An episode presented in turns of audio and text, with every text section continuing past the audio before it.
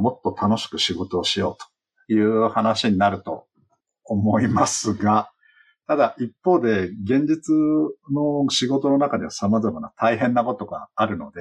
そうも楽しくは言ってらんねえぞという方がほとんどでしょうし、僕も自身もそうですが、ただまあ、あの、意識の中で、まあそれでも楽しい方がいいよねというふうな思いの中で仕事ができたらいいかなと思いますね。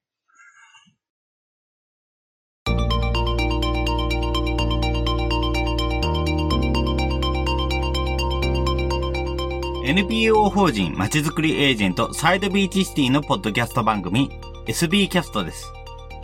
この番組は様々なステージで地域活動、コミュニティ活動をされている皆様の活動を紹介。活動のきっかけや思いを伺うポッドキャスト番組です。進行を務めますのは、私、サイドビーチシティにて DX 推進サポートなどの活動を行う高め知恵です。どうぞよろしくお願いいたします。それでは今回はゲストは NPO 法人仕事の未来で活動されていらっしゃいます、えー、竹内義治さんでございます。竹内さんどうぞよろしくお願いいたします。よろしくお願いいたします。はい。よろしくお願いいたします。それでは早速ではございますが、まずは、えー、簡単に自己紹介をお願いできますでしょうか。はい。えっ、と、改めまして、竹内義治と申します。えっ、と、今日は新潟からのつないでおりますけれども、はい、えっと、まあ、新潟県の妙高市というところに、まあ、法人の、まあ、拠点はございまして、仕事の未来自体は何をしているかというと、えっと、まあ、いろいろやってはいますが、一言で言えば、まあ、楽しく働く人を増やすということで、え主には組織づくりとかコミュニケーションに関する企業企業の、まあ、講演とか、まあ、研修とか、まあ、そういった組織づくりに関する、えっ、と、取り組みをしながら、あの、あとは、まあ、今日のそのテーマが地域づくりということもあると思いますが、まあ、地域づくりという観点では、まあ、その新潟の妙高市というところに拠点がありますが、えー、その妙高市の、まあ、地地域活性化というんですかね。まあ、今時で言うと、テレワークとかワーケーションとか、えー、まあ、多様な働き方を実現することによって、まあ、その地域の中に、との人の接点を作ろう。まあ、そういった取り組みをしております。はい。どうもよろしくお願いいたします。それでは、まず仕事の未来の活動の内容について伺っていければと思います。まずは、具体的などういうような活動をされているのかなど、こちらの活動をお伺いできますでしょうか？えっと、そうですね。えっと、まあ、繰り返しになるのかもしれませんが、仕事の未来自体がいくつかその軸があるので、まあ、ちょっと分かりづらいといえば分かりづらいんですけども、ことの始まりは、まあ、2010年に、まあ、働く方々が、まあ、もうちょっと、あの、そうだな、メンタル面とかそういった部分でもうちょっと前向きにあの楽しく働けたらいいなと思って作った法人なんですね。で、なぜその作ったかというと、あの以前働きにくい職場というか、すごくストレスが多い職場で働いていたこともあって、心が折れそうになった経験があってですね。で、なんかそういうのって、まあ、おかしいよなっていうか、まあ仕事ってどちらかというと、こうなんか、我慢して働いたり、なんかお金のために働くみたいな価値観が一般的かもしれませんが、まあせっかく同じ時間を過ごすんだったら楽しく働いた方がいいし、あとは一人一人がこう前向きなチームである方がいろんなアイデアも出てくるし、えっと、まあ、その組織力も高まるので、そういう職場の方が断然いいんじゃないかと思うんですけど、一方で僕自身がその心が折れそうになった経験があると言いましたが、まあ、そういった経験をしたこともあって、なんかそういった職場を減らして、もっとよりよく働ける環境を作りたいというふうに思って、まあ、取り組み始めたのが、まあ、2010年ですかね。はい。まあ、それから、まあ、自分の経験上、なんて言うんでしょう。ちょっと心が折れてた時に、あの、畑仕事とか結構やってたんですけど、そういった、あの、なんか自然を生かした何かできないかな、みたいなことを思ってですね。ちょうど今発信しているところが妙高市という中山間地で自然がとても豊かなところなので、まあ、そこでいろんな活動をしながら、まあ、企業の方々が研修とか合宿のような形で、まあ、往来してもらうことがもしできたら、まあ、働く人々にとってもいいし、まあ、企業の課題も解決できるし、あと、地域にとっては、あの、今までにない人との交流というか、そういったことが生まれるなと思ってですね、まあ、そんな取り組みを、まあ、少しずつ地道にやってきたという感じでしょうかね。うん。なるほど。ありがとうございます。そうですね。本当に働く人がメンタル面で前向きに楽しく過ごせるようにということで。自分としては、サラリーマンとしての経験はあまり長くないので、どちらかというと SNS などで他の仕事されてる方の意見、話を聞いて思っていることっていう形になってしまいますけれども、やはり今本当にいろいろなタイプの仕事があって、やっぱりその中でもすごいまあお客さんの環境とかもいろいろあると思うんですけども、すごいストレスフルな環境で働いていらっしゃる方っていうのも非常にあったりする。そんな中で、それでも楽しく過ごそうとする、そのためのヒントを発信する存在っていうのがあると、また少し違った仕事との関わり方ができるんだろうなというふうに感じるところはありますので、そういうような存在がそばにあるっていうのは、また心強いものになるんだろうなというふうに思います。はい。ありがとうございます。何かこのような活動をするようになった理由っていうので、特に、あの、ここ以外のところで何かございますでしょうか？うん、まあ、理由、理由っていうのは、今ほどお話しした、まあ、その自身の経験に基本的には基づいているんですけど、うん、理理由というと難しいんですけど、ちなみに、今以外のところで、なんかこんなところが聞いてみたいっていうところああるんでしょうかね？そうですね。やっぱり、あの、特に仕事とこういうようなこう経験で、ね、自然を活かせないかっていうようなところで考える。何かを考えてみるってなると、それでは法人を立ち上げるところまではまだいかないのかなっていう。ああ、まあ、はいはい。だから、あの、あえてそれで本当に団体を立ち上げて何かしようと、こういうふうに考えていこう、考えられる場所を作ろうっていうふうに思うところまで至った何かが、もう一つあるんだろうなというふうに思いまして、ちょっとこちらの質問させていただいたんですけども。まあ、その法人を作ろうと思ったのは、まあ、もともとエンジニア、プログラマーなんですけど、まあ、そのプログラマー自体に、その、ストレスを抱える、抱えて自分自身が働いていたということもあって、まあ、その、じゃあどうすればその問題を解決できるのかなっていうことを職場の中で、まあ、自分でいろいろ勉強したりしながら実践していったんですよね。でその結果、まあ、まあ、何を勉強したかというとコミュニケーションとか、まあ、心理学とか、そういったものをいろいろ勉強して職場の中で実践したんですけど、まあ、その実践した結果、まあ、結論から言うと、ことのほかうまくいったというか、人との関わり方を変えていくことによって、まあ、一人一人が前向きになったり、意識をちょっと変えたりするようになって、まあ、働くメンバーが、あの、前向きに働くようになったという経験があったので、まあ、それを多くの人に伝えられたらいいなと。要は、それをし、仕事というか、事業にしていくためには、まあ別に法人の形態は何でもよかったんですけど、法人を作って、まあキャリアを、そこでエンジニアのキャリアを変えて、そういった企業研修とか講演みたいなことをしていこうと思ったので、まあそれで法人を作ったという感じでしょうかね。はい。ありがとうございます。そうですね。どうすればより問題を解決できるのかというところで、本当にコミュニケーションスキルということについては、えー、こちらのスタンド FM での音声でも非常によく触れられているなというふうに感じています。そこについては自分自身も本当に共感できるところが多く、こちらでそういうの話を聞いていてぜひこちらでもお話を伺いできればなというふうに思ったんですけれども、やはりそういうようなあコミュニケーションスキルを身につけることによって変わってくる考え方、捉え方が変わってくるってことは非常にたくさんあるんだなというふうに思いました。はい。ありがとうございます。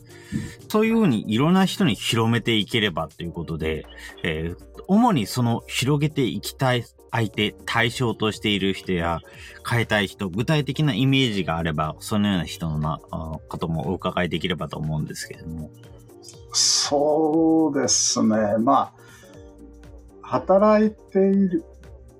まあ企業に限らずでしょうけど、働いている人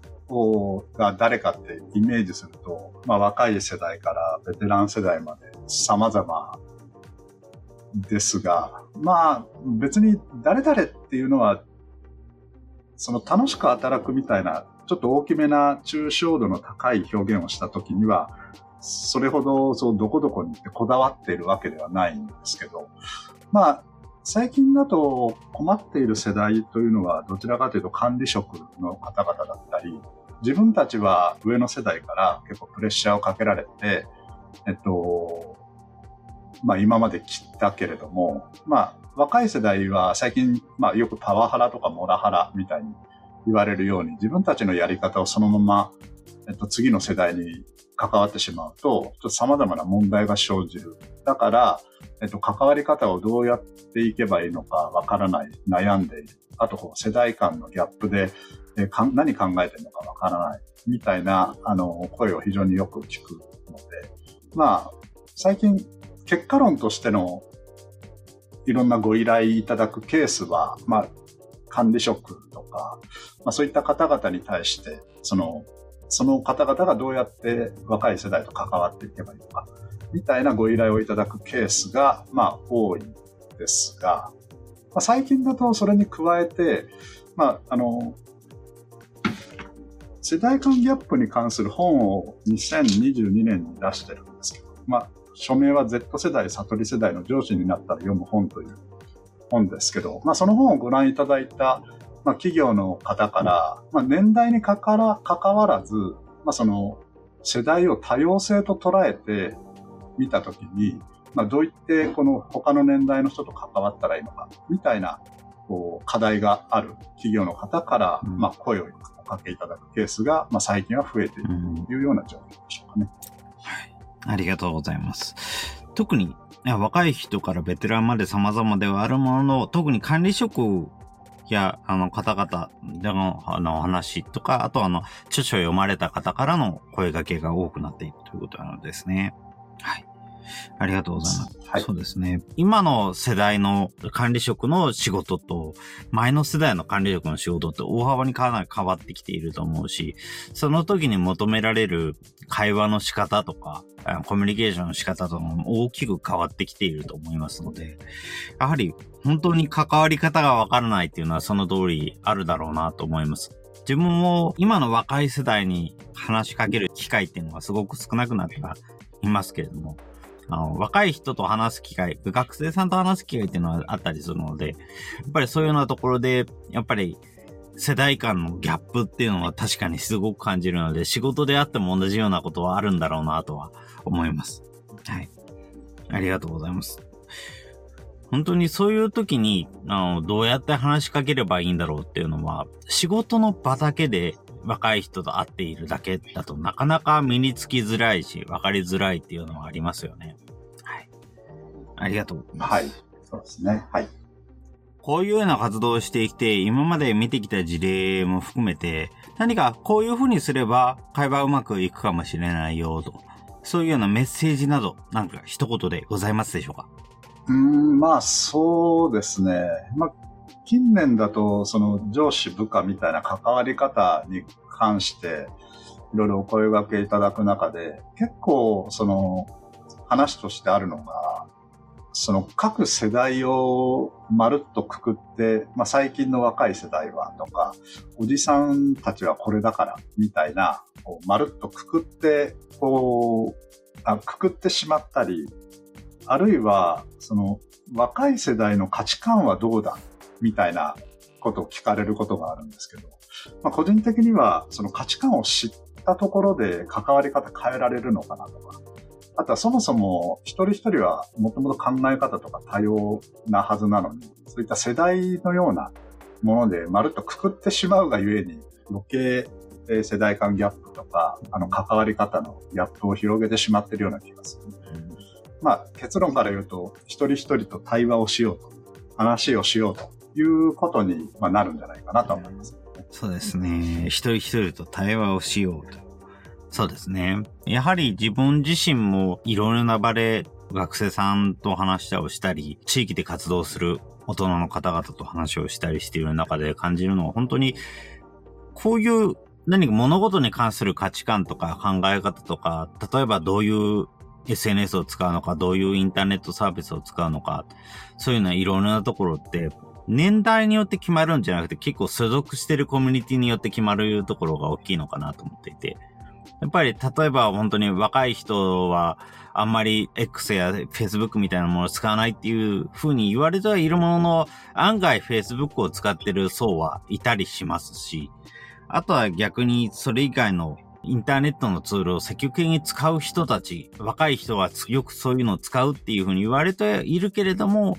実際そういうのをあんまり使わないっていうような人も結構いたりしますし、だからそうやってみると本当に所属しているコミュニティとか関わっている人たちによって、やっぱり趣味思考って大きく変わるので、結局話をしてみないとわからない。大まかに、例えばマーケティング的になんか情報を見る際には確かに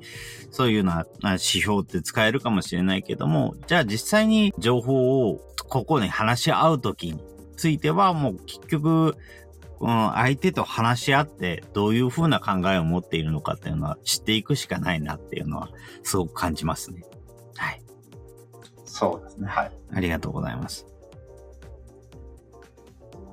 ちなみにこちらについてですけども、活動に関して何か課題に感じていることなど何かございますでしょうか？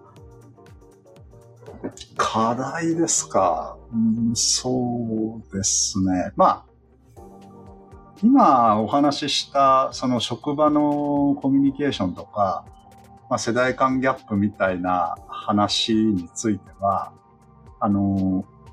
まあ、比較的うまくいってるというか、あの、いろんなお声掛けいただくようになってきてるので、そこ自体にはなんか課題っていうのはそんなに感じてはないんですが、まあ、そのコミュニケーションとかの話以外にもいくつかの活動をしているんですよね。ちょっと話ずれちゃっても大丈夫ですか？はい。その課題に感じてること。はい。えっと、どっから話したらいいのかなっていう感じもしなくはないんですけど。えー、まあ仕事の未来はいくつかの活動をしていて、で、まあ一つは、あの、その職場に対する職場のコミュニケーションという業務を行っているんですけども、冒頭の方にちょっとお話ししたように、まあ地域のえっと、今まで、その、僕がいろんな企業さんに出向いて、えっと、講演したり、企業研修したりするのが、まあ一つだったんですけど、まあ、せっかくだったら、地域にご来訪いただいて、えー、何かこの地域の活動を通じて、えー、その職場がのコミュニケーションが円滑になったり、まあ、ストレスが改善されたり、お互いがより分かりやすくなって、分かるようになったらいいなっていうのを、まあ、結構前から思っていて、まあ、そういう取り組みも、あの、地域の方々とちょっとやり取りしながら進めてはいるんですよね。で、まあ、最近の言い方で言うと、よく、まあ、特にコロナ禍になってからテレワークとかワーケーションみたいな言い方で、まあ、あの、働き方結構変わりましたけれども、なので、こう、地域の方にご来訪いただいて、えっと、地域の中でチームビルディングをしたり、あとは、ワーケーションのような形で企業の方々においでいただいたりできたらいいなと思って、まあいろいろ取り組んではみていますが、まあ課題というのはやっぱりそういう働き方に対する各企業の理解だったり、まだまだこう、なんかテレワークのような働き方をしているのはごく一部のまあ、企業だったり人たちだけかもしれない、まあ、そういったこう働き方全般に対しては、あの、まだまだ課題はあるなと思ってますし、まあ、地域との関係性を構築するという意味での、まあ、難しさみたいなものは感じてるかもしれないですね。なるほど、ありがとうございます。地域の活動を通じて、まあ、職場のコミュニケーションを円滑にしていこうという取り組みですね。確かにテレワークなどの働き方を行う上で、やっぱり地域と関わる時間っていうのも生まれてくるというのもありますし、そこで関係性をしっかり構築することによって、また新しい地域と仕事とのいい感じの関係性といいますか、まあ、新しい形の地域と仕事との関わり方というのは生まれてきそうです。ありがとうございます。何かこういうような課題についてですが、どういうふうに取り組んでいきたいなど、竹内さんとして何かございますでしょうか？まあ、そうですね。まあ、これ多分どこの地域もそうかもしれませんが、えっと、まあ、人口が減ったり、あとは、こう、衰退したり、みたいなものっていろんな地域でそういった問題が起こっていて、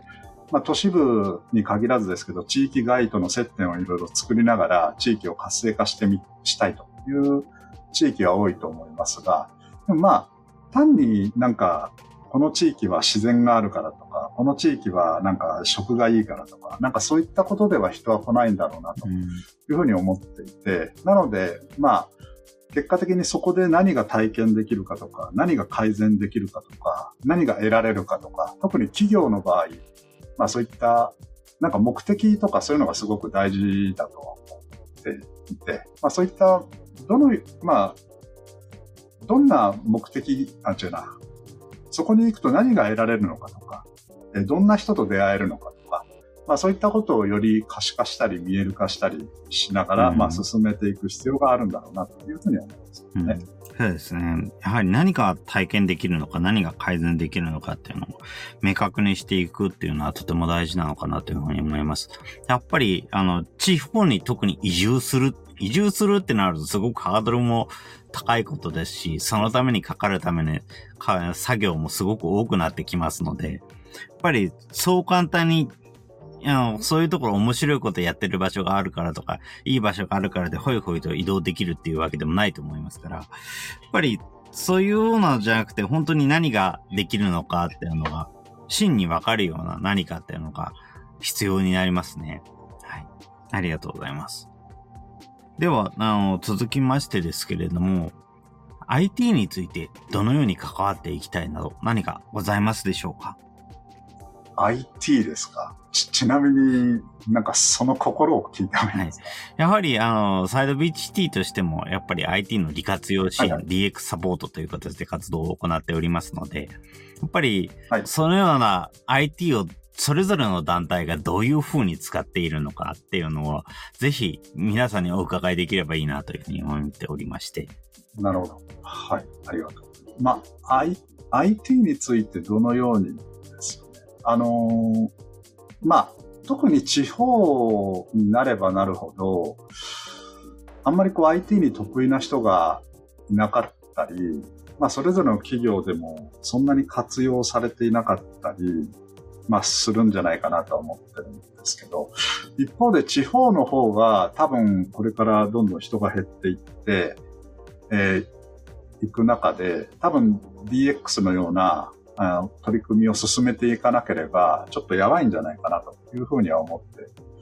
いるのですが、えっと、まあ、個人的には、まあ、あの、リモートで働けるような、要は、今後多分人がどんどん減っていって、地域の中にも人がいなくなっている。特に地方であればあるほど、えっと、地域の中にも人がいなくなってしまうので、地域の企業が永続するためには、地域の外の人たちと様々なつながりを持ちながら、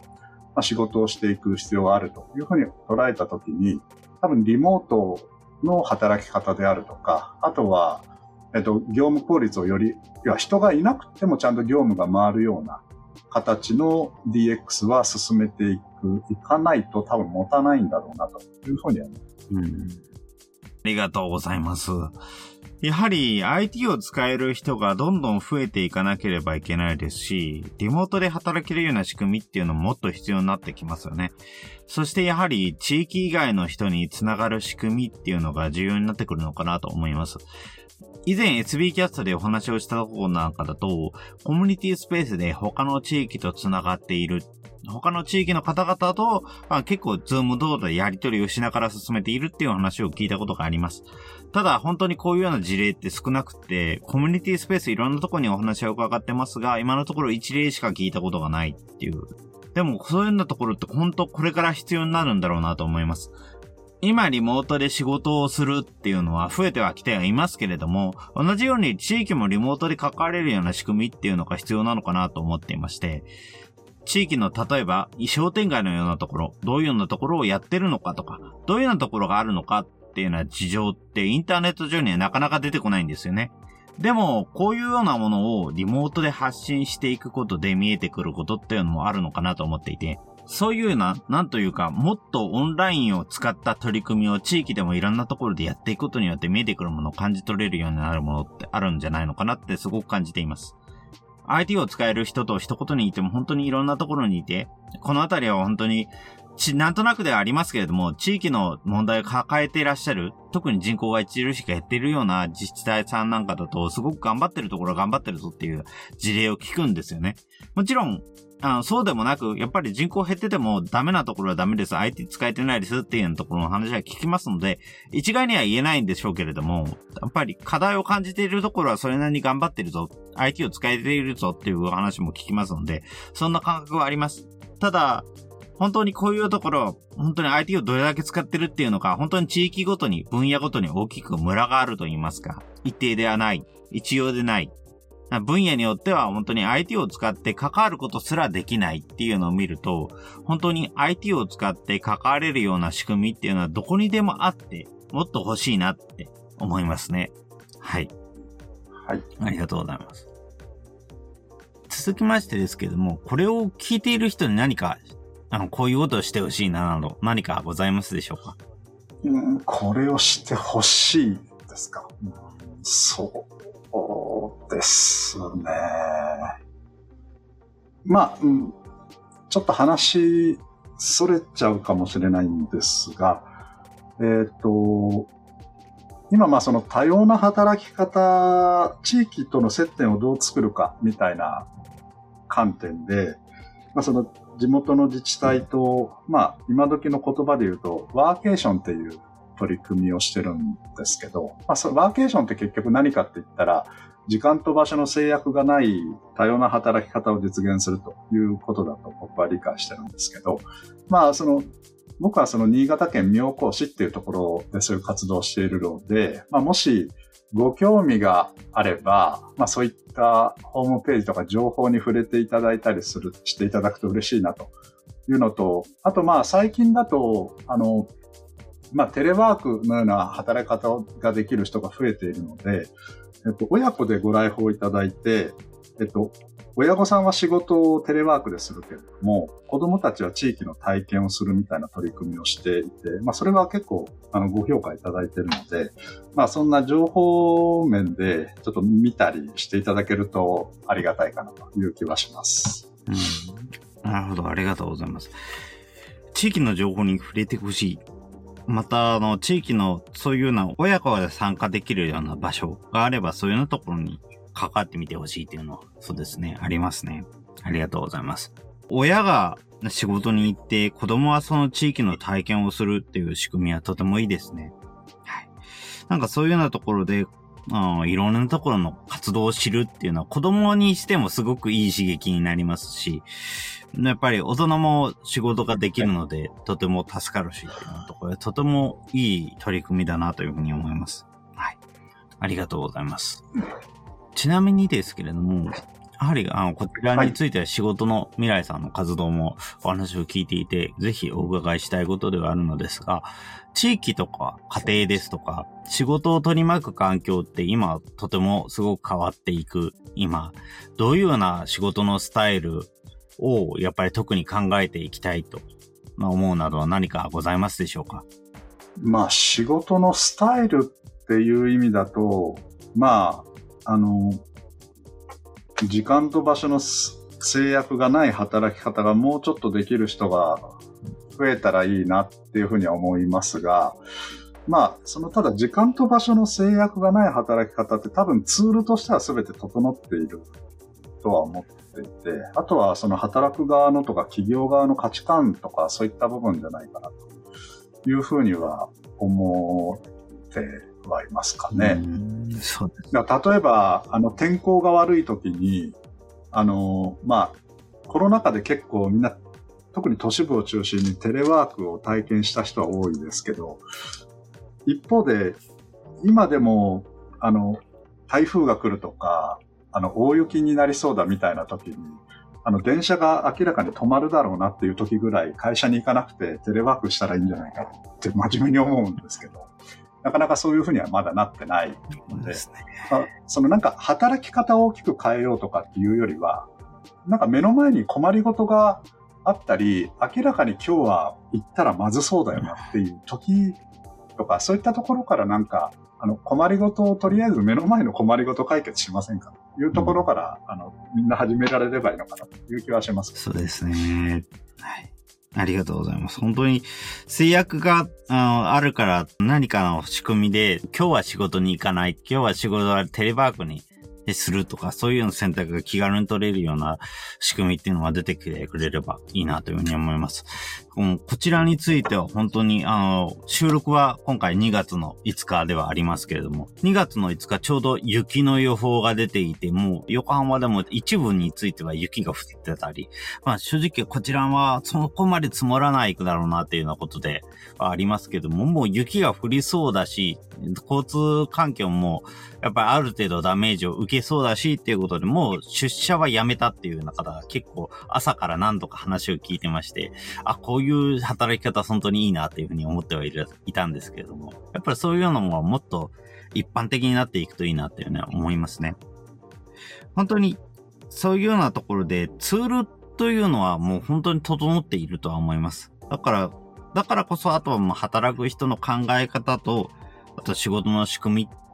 ですね。なので、仕事の仕組みについても本当にいろんなバリエーションが、特にいろんなところから出ていってくれるといいなというふうに思います。やはり、あの、副業というような仕組みは結構今言われるようになってきましたけれども、副業である時点で、やはり、あの、主と副とどちらか決めなければいけないようなニュアンスを含むような内容になってしまっていて、そうではなくて、両方同じぐらい仕事をするとか、例えば3つぐらい仕事をして、それが大体半々に、大体3分の1で当分されている感覚で仕事をしているであったり、そういうような仕事の仕方が全部許容されるようになれば、多分新しい仕事の仕方ってできるんじゃないのかなというふうには、自分もとても思います。なので、本当にそういうようなものが、どんどん普及していければいいなと思いますし、まずは、あの、聞いているご本人から、そういうような考えを取り入れていってほしいなというふうに思いますね。はい。ありがとうございます。ちなみに、竹内さんとして今後何かやりたいこと、やってみたいことなど何かございますでしょうか？えっと、まあ、今後ですね、まあ、その、働くっていう言い方をしたときに、あの、まあ、個人的な課題感としては、あの、人口減少はまだそんなになんか、まあ、もちろん子供少子高齢化とかメディアで見ることはありますが、あの、だけどまあ、そんなになんか問題だなって思ってる人は多分あんまりいないと思うんですけど、個人的には結構やばいなって思ってるんですよね。えっと、まあ、人口が今だいたい毎年75万人減ってて、75万人って山梨県の一つ、あの県の人口と同じなので、一つの県がなくなるぐらいの勢いで減っていると、まあ、さすがにちょっとやばいんじゃないかなって気がするので、まあ今後だから、あの、働き方がより多様になって、えっと、働く時間とか場所とか、あるいは一社だけで働くとか、えっと、そういったことだけで、あ、そういった制約の中で働いてると、多分もう人がいなくなってやばいですっていう状況になってくる。うん。思うので、まあ、そのなんか別にみんながハッピーであの自分らしく働きましょうみたいな言い方をするよりも、まあ、もう課題が目の前に多分今後やってくるの、やってくるし、その課題を解決するために働き方がもう必然的に多様になっていくだろうと思っているので、うん、まあそのなんか課題だと思っているのに変えないっていうのが多分一番の問題であって、えっと、何か課題があるんだったら、まあ、変えていきましょうよっていう。まあ、言ってみればそれだけかもしれないですね。でも、そうですね。ありがとうございます。それは本当に思っておくっていうのはとても大事になりますし、やっぱりまずは考えること、そういうような課題があるんだぞというふうに、しっかりとの目的に据えることっていうのが大事だなというふうに思います。やはり人口減少っていうのは本当に確かに一つの県がなくなるレベルですごい減っているっていうのは、まあ言われて、そういう言葉にしてみるとすごいインパクトのある内容になりますけども、さあ、じゃあ自分はどうしようっていうふうに考えられる人ってまだ少ないと思いますし、やっぱりこういうような考えを持っておくことっていうのはとても重要だなと思います。それにやはり、今年ですと本当に災害も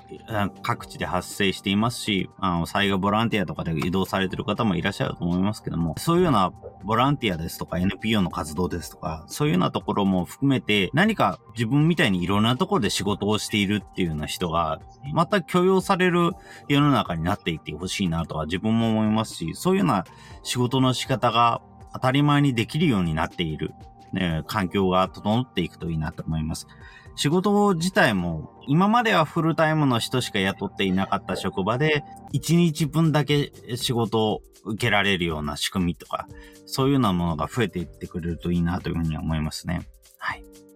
ありがとうございます。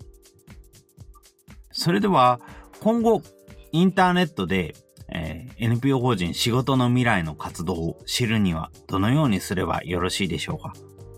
はい。えっと、そうですね。仕事の未来で検索していただくと、多分ホームページにたどり着くので、まあ、そこではいろんなメディアであの発信していることとか、取り上げられている情報に触れることができるかなと思うのと、あとまあ毎日ですね、あの、ポッドキャストとノートで、えっと、まあ最近の関心事であったり、えっと、こういったことが今後必要じゃないかというようなことを、まあ、毎日あの配信しているので、まあ、そのあたりを読んでいただくと、読んだり聞いたりしていただくと、まあ、大体私の人となりとか考えていることとか、これから取り組むこととか、まあ、そのあたりを、あの、お分かりいただけるんじゃないかなと思うので、ちょっとまあ、今日いろんな活動を最近してるので、あの、今日の話も結局何を言いたかったんだというふうに思ってらっしゃるかもしれませんが、はい。あの、なんかいくつかの情報を触れていただけると、嬉しいかなと思います。そうですね。ありがとうございます。あのこちらの活動の内容等については、配信の概要欄からも見ることができるようになっておりますので、ぜひこちらの活動、仕事の未来の竹内さんの活動を見ていただければと思います。ありがとうございます。それでは最後にではなりますけれども、竹内さんのおよび仕事の未来の活動のキーワード、お伺いできますでしょうか？活動のキーワードですか？キーワードというと、まあ、もっと楽しく仕事をしようという話になると思いますが、ただ一方で現実の仕事の中では様々な大変なことがあるので、そうも楽しくは言ってらんねえぞという方がほとんどでしょうし、僕も自身もそうですが、ただまあ、あの、意識の中で、まあそれでも楽しい方がいいよね、というふうな思いの中で仕事ができたらいいかなと思いますね。そうですね。ありがとうございます。もっと楽しく仕事をしようということですね。はい。やはり自分自身もすごくとても思うのは、やはり、どんなになかなかの楽しみがない仕事であっても、どこかしらに楽しみを見出さないと続かないと思いますし、まあ、やっぱりなかなかうまくいかないものも多いと思います。やはりそういうふうに楽しみを見出しているからこそ、そこから何らかの経験を得て、自分自身成長することにもつながっていくと思いますので、まずはなるべく楽しく仕事をしようと考えることってのは、とても大事になるなというふうに思いますね。ありがとうございます。それでは何か最後にこれは言い逃したなと、これだけは言っておきたいなど何かございますでしょうか？そうですね。いろいろやっていて、なんかこれというふうに表現するのがすごく最近難しいので、ぜひなんか情報に触れていただけるとありがたいなと思います。そうですね。まずは本当に情報に触れていただけると、特にあこちらスタンド FM での配信についてはコメントで何か関わることもできますし、ぜひ何かコメント等で、あ竹内さんに関わっていただけるといいなというふうに思いますね。はい。ありがとうございます。それでは今回のゲストは、NPO 法人仕事の未来、えー、竹内義治さんでございました。竹内さんどうもありがとうございました。ありがとうございました。ありがとうございました。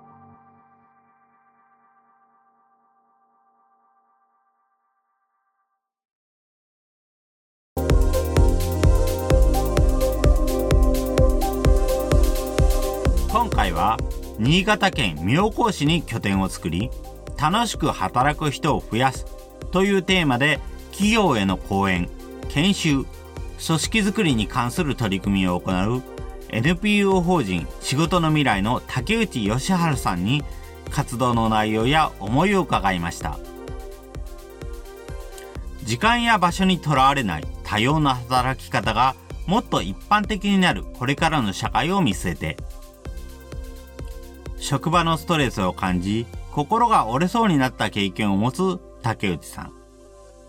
働く人々がメンタル面で前向きに楽しく働ける職場を作るために。年代にかかわらず様々な世代が他の年代と共同で仕事をする社会。そんな社会でより楽しく仕事をする。そのためのヒントとなる情報発信をする団体として活動を始めた仕事の未来。時間と場所の制約がない働き方。テレワーク。ワーケーションを実現する仕組み。それらを実現するツールが整いつつある今どのようにして考え方を変えこれらのツールを活用していくのか。少子高齢化。人口減少社会を迎え今までの働き方の課題が目の前にやってくる。課題を見つけて解決していく。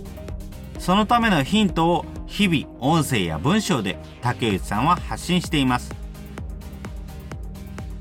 NPO 法人仕事の未来の活動のキーワードはもっと楽しく仕事をしよう。仕事の中には様々な大変なことがある。楽しくとは言ってられないという思うこともある。ただ意識の中ではそれでも楽しい方がいいよねというのは思っていただけるといいのかなと竹内さんは言います。せっかく同じ時間を過ごすのであれば楽しく働いた方がいい。そのためのヒントを発信し続ける竹内さん。皆さんも